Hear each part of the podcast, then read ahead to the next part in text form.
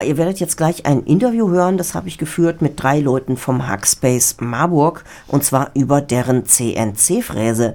Eigentlich wollte die Fräse ja lautstark beim Interview mitreden, aber das scheiterte zumindest für diesen einen Tag an einem Einspannfutter für ein sehr kleines Werkzeug, welches wir nicht gefunden haben. Also Werkzeug ja, Futter nein. Deswegen nun erstmal Allgemeines zum Fräsen und Spezielles zum CNC-Fräsen im Hackspace Marburg und zwar in garantierter Zimmerlautstärke.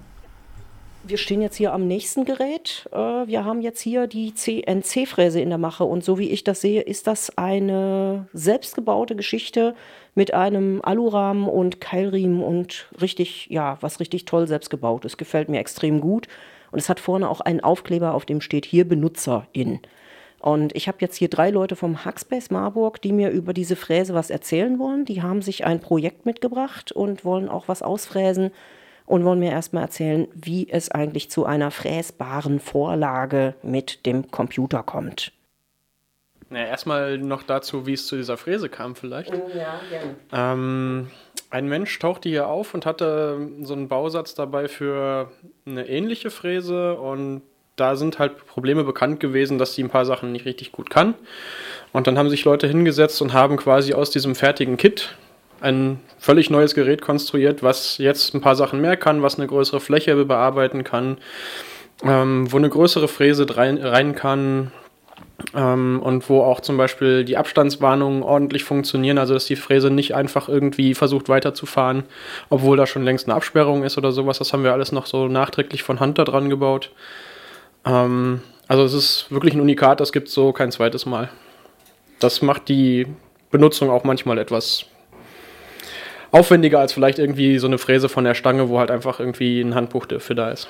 Ja, nochmal ein Wort dazu, was das überhaupt ist, diese CNC-Fräse, muss man sich vorstellen, dass das eigentlich ein Dremel, also eine Art Bohrer ist, der auf einer XY, äh, XYZ-Achse ähm, befestigt ist, äh, ist. Und zwar kann der damit halt äh, sich in alle Himmelsrichtungen bewegen und kann dann aus einem Stück Holz oder aus einer Platte oder was auch immer äh, eine bestimmte Form rausfräsen. Das ist halt das, was der kann. Ähm, und dafür haben jetzt hier die, äh, die Leute vom Hackspace halt diesen, diesen Dremel auf, an diese, an diese Alu-Konstruktion, die hier so schön auch beschrieben wurde, dann äh, genau befestigt. Was für Materialien können mit einer solchen Fräse eigentlich so bewältigt werden? Also Holz sehe ich jetzt hier, aber was ist da so eigentlich an Materialien möglich? Mm, das kommt darauf an, wie viel Geld du hast. Also diese Spitzen sind relativ teuer und je fester das Material ist, was du bearbeiten willst, umso teurer sind sie nochmal. Also irgendwann kannst du dann halt zu ähm, Diamantspitzen kommen und damit kannst du dann auch durchaus irgendwie stärkeres Metall und so fräsen. Das, was wir so da haben, eignet sich eher für weiches Holz, ähm, sowas wie Plexiglas, wobei man da auch wieder ein bisschen aufpassen muss, weil dann das schmilzt, äh, das schmilzt und dann hast du lustige Klumpen da dran. Aber so irgendwie kleines Holzzeug, dünnes Metall, also sowas wie Alu, was halt vergleichsweise weich ist für ein Metall, lässt sich damit eigentlich ganz gut schneiden. So. Du hast mir eben noch gesagt, das Ganze fährt in alle Himmelsrichtungen und sogar rauf und runter. Es ist also wirklich einstellbar und das ist hier offenbar mit einem Computer, wird das dann gesteuert, deswegen wahrscheinlich auch CNC, vermute ich, ne?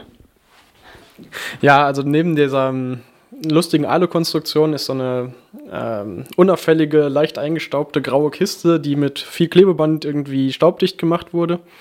Und da drin ist so ein kleiner Computer, den man über eine Webseite ähm, ansteuern kann. Und da kannst du dann deine Vorlagen, ähm, wenn du was entworfen hast, quasi hochladen, kannst einstellen, was genau gemacht werden soll. Das kommt, dazu kommen wir aber gleich noch. Ähm, und der steuert dann die tatsächliche Fräse, also sagt ihr, hey, du musst jetzt irgendwie einen Millimeter nach links fahren, zwei Millimeter nach oben, äh, um abzusetzen oder sowas. Aber ähm, ja, dazu, wie, wie gesagt, gleich mehr.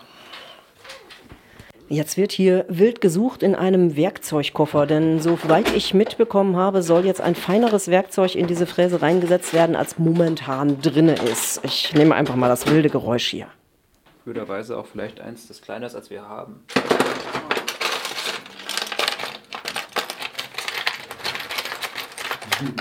Also ihr hört schon, eine CNC-Fräse hat ganz schön viele kleine Einzelteile, die auch alle hier, ähm, sag ich mal, ordentlich gepflegt in einem Koffer schön nebeneinander sind. Und jetzt wird der zweite Koffer geholt. Fluchtartig verlässt die Person, die den Koffer durcheinander gebracht hat, den Raum. Das Problem ist nämlich, ähm, wir haben uns heute überlegt, eine Kiste zu machen und diese Kiste soll ineinander gesteckt werden. Ähm, nun ist es aber so, dass diese Spalte, die wir dafür vorgesehen haben, äh, leider gerade zu schmal sind, als dass das mit unserem derzeitigen äh, Tool, was da vorne eingeklemmt ist, äh, zu bewerkstelligen wäre. Und deswegen wird jetzt noch gerade nach einem, nach einem schmäleren Dremel gesucht. Alternative wäre ja eine dickere Holzplatte, ne? Alternativ wäre das äh, eine Möglichkeit, aber dafür müssten wir halt auch wieder unser vorgefertigtes, ähm, unsere, unsere vorgefertigte äh, Plan halt auch wieder umwerfen und das ähm, ist jetzt in der Kürze der Zeit nicht möglich. Also wilde Suchaktionen finden nach wie vor hier weiter statt. Und ihr könnt mir ja zum Beispiel mal was erzählen zu diesem Programm, mit dem diese Vorlagen entworfen werden. Hat da einer ein bisschen einen Plan von? Äh, so ein bisschen Plan. Ja, such du ruhig mal. Jetzt mal so ein Anwendungsbeispiel. Was fräst ihr so außer jetzt Kisten? Äh, was gibt es da sonst noch für Möglichkeiten und was wird hier gerne genommen? Frage ich jetzt mal so. Also äh, letztens haben wir mal Zahnräder gefräst oder so. Das kann man, man kann ganz viele unterschiedliche Sachen machen. Also wirklich, äh, ja, da ist einem, da ist der Fantasie, wie auch hier bei vielen Projekten, eigentlich keine Grenze gesetzt. Man sucht sich einfach im Hackspace ein Projekt aus und guckt sich an, jo, äh, wie kann ich das am besten realisieren und das ähm, ja, also hier ist es halt so, da kann man Sachen gravieren zum Beispiel. Es gibt, wir haben jetzt hier im Hackspace äh, zum Beispiel Schilder gemacht damit, die sind, bestehen aus äh, einem Plexiglas und die tragen halt bestimmte Gravuren drin oder sind komplett ausgefräst und das kann man halt mit so einer Maschine zum Beispiel machen, ohne da eine Hand anlegen zu müssen, was jetzt halt also handwerklich eine Hand an, anlegen zu müssen, sondern das macht die Maschine dann automatisch. Dass das Ganze von jemandem hier angeschleppt wurde in einem Bausatz, der ein bisschen anders war, den ihr dann modifiziert habt, das ist jetzt schon bekannt mir. Ähm, wie viele Leute sind denn so oder fühlen sich denn für solche Geräte so verantwortlich? Also die müssen ja gelegentlich auch mal gewartet werden, denke ich mal, oder so. Oder wie wird das zum Beispiel sauber gehalten und solche Geschichten? Ähm, ja, es ist äh, wie viele Sachen hier auch eine Sache der Allgemeinverantwortung. Also wir versuchen das mit der Gruppe recht aufzufangen. Ähm, verantwortlich, ja, die Person, die es halt hier gebaut hat, hält sich, äh, ist halt ähm, für, für technische Fragen halt ansprechbar. Hm. Äh, aber im Endeffekt ist es halt so, dass hier ähm, ja, versucht wird, halt wirklich auf die Sachen, die wir hier nutzen, zusammen, dass da halt auf, drauf aufgepasst wird, dass hm. man die sicher benutzt, dass man aber auch ähm, die auch wieder in einem Zustand hinterlässt, in dem man die auch wieder vorfinden möchte. Das ist auf jeden Fall schon gute Praxis hier. Also richtig Werkstattehre. Ja. Ja, dafür muss die Fräse natürlich auch wissen, wo bestimmte Punkte auf der Platte sind. Also ähm, da muss man am Anfang halt sagen, ja, hier ist die Platte, mhm. damit das halt überhaupt im Raum überhaupt weiß, wo, wo überhaupt im Raum sich halt dieser, dieser Kopf überhaupt befindet. Gerade nach so einem Austauschprozess, den wir jetzt hier heute machen, ähm, muss das wieder halt wieder von der Maschine eingelesen werden. Das wird regelrecht eingemessen, oder? Genau. Äh, beziehungsweise man lässt hier einfach auf einen bestimmten Punkt fahren auf der Platte und sagt der, gut, hier mal, hier ist ähm, jetzt wirklich auch Nullpunkt. Nullpunkt, genau. Mhm. Also tiefer ist äh, dann in der Software dann Minusbetrag, ähm, also Minus, Minus ähm, Koordinate sozusagen. Und äh, das kann die, das muss halt jedes Mal gemacht werden. Auch gleichzeitig muss man halt sicher gehen, dass halt auch die, die ganze, dass die ganze Arbeitsplatte auch gerade ist und auch mhm. gleichzeitig auch natürlich auch das Werkstück, was man bearbeiten möchte, auch ähm, gerade drauf liegt auf dieser Fläche, damit man, gerade wenn man zum Beispiel gravieren möchte und dann, dass man auf der einen Seite zwar graviert, aber auf der anderen Seite der Platte dann, keine Ahnung, schon durch ist. Das wäre ja. halt ungut und deswegen muss man solche Sachen im Vorhinein klären. Mhm. Ja. Deswegen ist das ja hier auch ein nicht, also es ist nicht nur für diese 3D-Führung der Fräse im ganzen Raum, sondern unter anderem auch, damit die Platte glatt aufliegt, eine, ein ja, sag ich mal, eine Holzplatte drunter geschraubt, die, äh, wie ich mir vor letztes Mal habe sagen lassen, auch regelmäßig ausgetauscht wird, ne? weil die wird auch gelegentlich mal mit durchlöchert. Das muss sogar zum Teil, weil gerade wir wollen auch heute diese Kiste bauen und dafür müssen wir Teile aus einer Holzplatte ausschneiden. Und ähm, wenn man die ausschneidet, dann muss man halt auch sicher sein, dass man durch die Platte durch ist. Und ja. dadurch fräst man halt zwangsläufig auch in die Platte dran. Also in die Untergrundplatte. In die Untergrundplatte rein, genau. Und äh, das wird heute auch wieder passieren. Deswegen von Zeit zu Zeit, das ist eine ganz normale Pressspanplatte, muss die einfach, oder das ist eine feine, feine Pressspanplatte, aber es ist eine Pressspanplatte, muss die halt ausgewechselt werden. Das ist aber auch kein Thema. Das gehört quasi dazu. Ja, das gehört dann auch dazu. Ähm, die ganze Alukonstruktion, die halt auf diese Platte geschraubt ist, lässt sich halt ähm, abschrauben. Äh, und das ist kein Problem eigentlich hier. Ja, Entschuldigung für das ein bisschen durcheinander geschnittene Interview. Da fehlen einfach einige Teile, die zum Verständnis wichtig gewesen wären. Ähm, wir sind jetzt auf jeden Fall dabei und finden zu dieser ganzen Fräse im Verlaufe dieses Textes kein passendes Spannfutter für das Werkzeug und deswegen folgen jetzt eigentlich einfach nur noch weitere Infos zum schöneren Umgang mit auftretenden Problemen. Das ist Work in Progress, so funktioniert ja. das halt. Ähm, hier auch. Äh, man hat halt einen Haufen Möglichkeiten, aber man muss halt, äh, wenn man am Anfang plant, ähm, weiß man nicht, ob das äh, dann auch alles dann erstmal direkt so durchsetzbar ist oder was, was oder muss man halt immer muss man immer kontrollieren, hm. ob das jetzt an dem Punkt äh, so weitergeht, wie man sich das gedacht hat. Und jetzt gerade ist es halt an dieser Größe dieses Dremels, Dremelkopfs dort äh, gescheitert und äh, gescheitert. Ähm, ein Problem ist dort entstanden. Jetzt muss man halt sehen, wie man es hier lösen kann. Und das ist halt auch gerade so eine Sache hier im Hackspace. Hier versucht man Probleme zu lösen. Das ist ähm, hm. sehr poetisch. Ja, aber doch, das ist. Äh, ich glaube, das ist euer Selbstverständnis, ne? Ähm, ja, also es geht da schon darum, einfach äh, Sachen, wo man jetzt sagt, ja, geht jetzt nicht oder funktioniert nicht, kann man so nicht kaufen. Jo, da kann man aber vielleicht sich mit ein bisschen Kreativität und ein bisschen Schaffergeist kann man da draus trotzdem aber was ähm, kann man was auf die Beine stellen, was dann vielleicht auch funktioniert. Also viele der Projekte, die hier so am Laufen sind, das sind halt einfach fixe Ideen zum Teil gewesen oder Ideen, mhm. die, über die man halt erstmal so gelacht hat und dachte, okay, aber das wäre doch lustig. Und dann wird halt im zweiten Schritt geschaut, äh, ja, klingt ja eigentlich ganz witzig, äh, wie machen wir, packen wir das an, wie läuft das? Und ähm, die Sache, also es gibt äh, sehr, sehr viele engagierte Menschen hier, ähm, die einfach coole Ideen haben und richtig richtig Bock haben, was zu machen.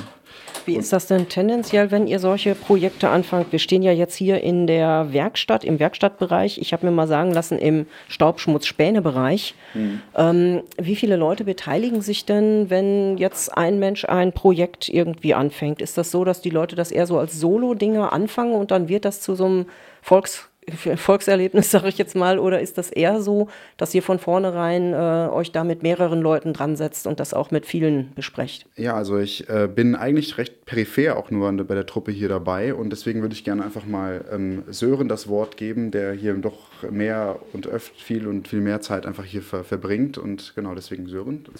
Ja, ähm, es kommt so ein bisschen drauf an. Ähm, es ist oft so ein, wir sitzen irgendwie im in einem der Räume rum und dann sagt jemand, ja, man könnte ja noch das mal machen oder sowas. Und ähm, entweder ist es dann was, wo sich eine Person für verantwortlich fühlt oder wo ähm, Leute noch dazukommen können. Ähm, es kommen aber auch manchmal Leute vorbei, äh, die sagen, hey, ich habe jetzt irgendwie dieses und jenes konkretes Problem. Ähm, und dann kann man sich halt überlegen, so, hey, wer hat denn jetzt gerade Lust da mitzumachen? Wer weiß denn was zu dem äh, Werkzeug, was dafür nötig ist und so. Also das ist was, was viel sehr situativ so passiert. Wir kommen jetzt zum nächsten Teil des Interviews mit dem Hackspace. Wir haben das konkrete Projekt, worüber da gesprochen wurde, dann vertagt und reden stattdessen halt noch etwas über die zur Steuerung der Fräse notwendige Software, so wie wir das vor ein paar Minuten schon einmal versucht haben. Die Software, die wir hier benutzen, ist das Gribbel Web erstmal, GRBL Web, ähm, was eine Software ist, die wir über ähm, den Browser benutzen können.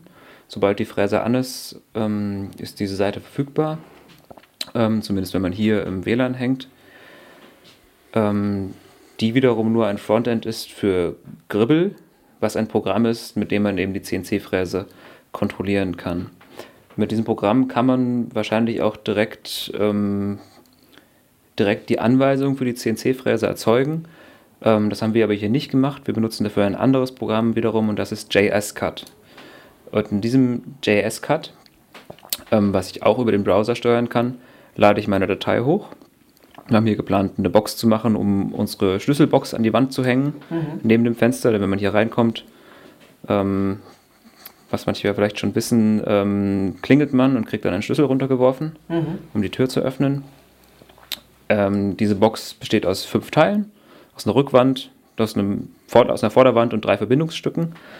Und ähm, die jetzt fertig designt sind und die ich jetzt in JS-Cut hochlade, um dort ähm, die ganzen Parameter des, der CNC-Fräse eben einzustellen und einen Schneidweg zu erzeugen. Das Programm weiß erstmal nicht, was es mit diesen Formen machen soll. Es weiß nicht, soll es diese aushöhlen, soll es darum rumschneiden, ähm, ist das ein Schnitt durch das ganze Material durch oder nur eine Gravur. Ähm, das sind alles Sachen, die ich dem Programm hier sage. In dem Fall jetzt eben, schneide da durch, schneide ähm, immer einen halben Millimeter auf einmal und schneide eben um meine Form drumherum, damit ich die Teile dann nach einzeln habe. Mhm.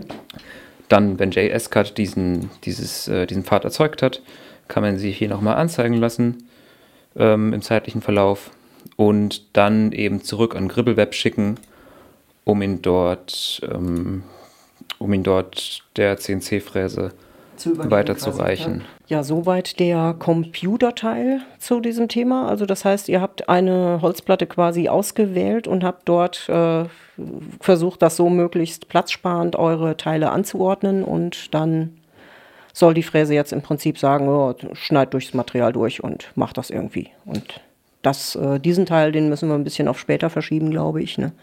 Ich sehe, du kannst da auch so 3D durchschwenken. Das erinnert mich ein bisschen an den Stadtpark gerade.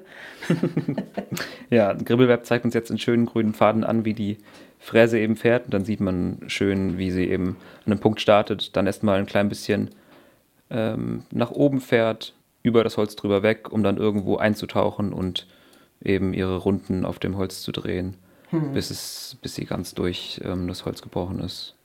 Ja, und dabei macht sie natürlich auch ein paar leere Wege, weil das ist ja klar, ihr wollt das ganze Ding nicht zersägen, sondern auch teilweise nur Schlitze einfügen, ne?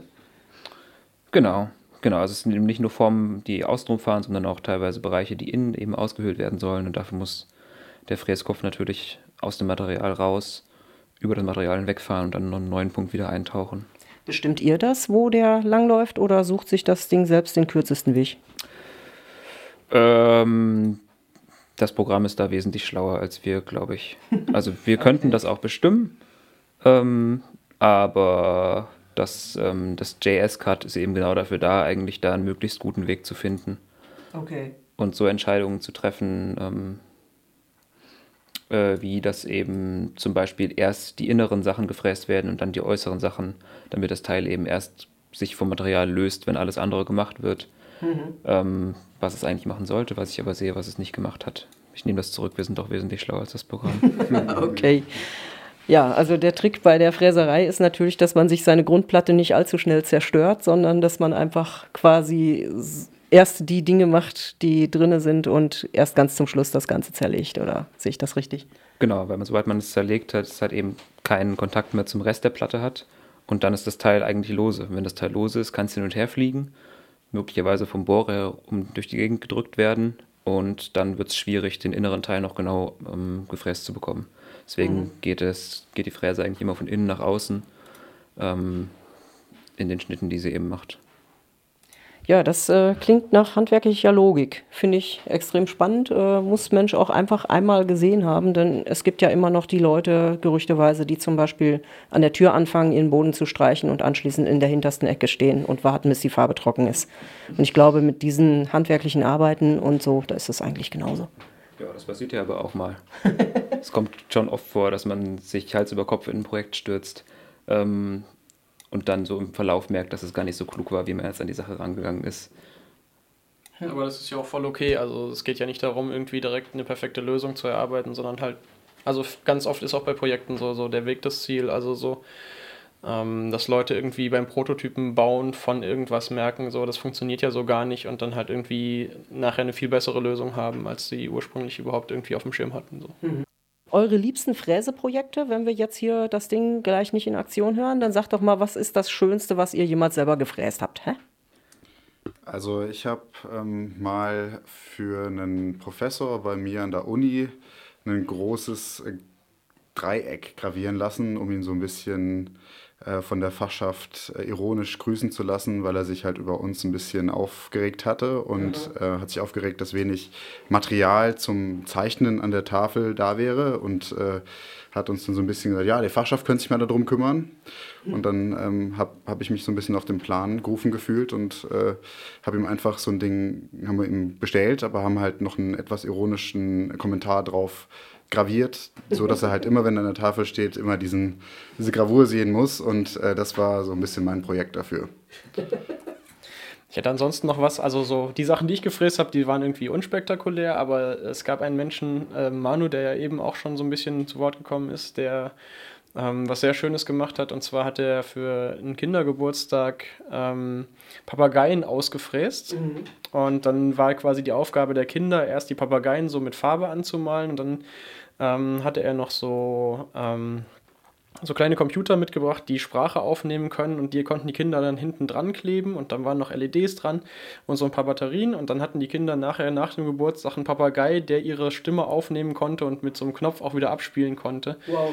ähm, den sie selbst bemalt hatten und das war richtig schön und mhm. also so das, das war auf jeden Fall so das, was mich auf jeden Fall am meisten beeindruckt hat, was irgendwie so diese CNC-Fräse angeht. Mhm.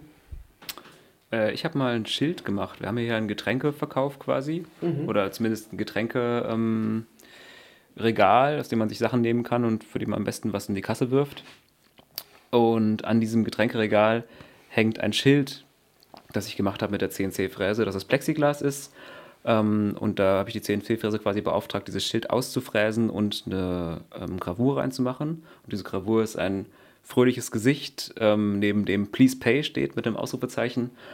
Ähm, und das hängt eben an diesem Getränkregal und ist mit einem kleinen Mikrocontroller verkabelt, der dafür sorgt, dass immer wenn das Regal wackelt, also immer wenn jemand nach einem Getränk greift, das Schild in ähm, bunten Farben leuchtet und Regenbogeneffekte macht, damit alle Leute daran denken, mhm. doch ein bisschen was in die Kasse zu, werf Kasse zu werfen.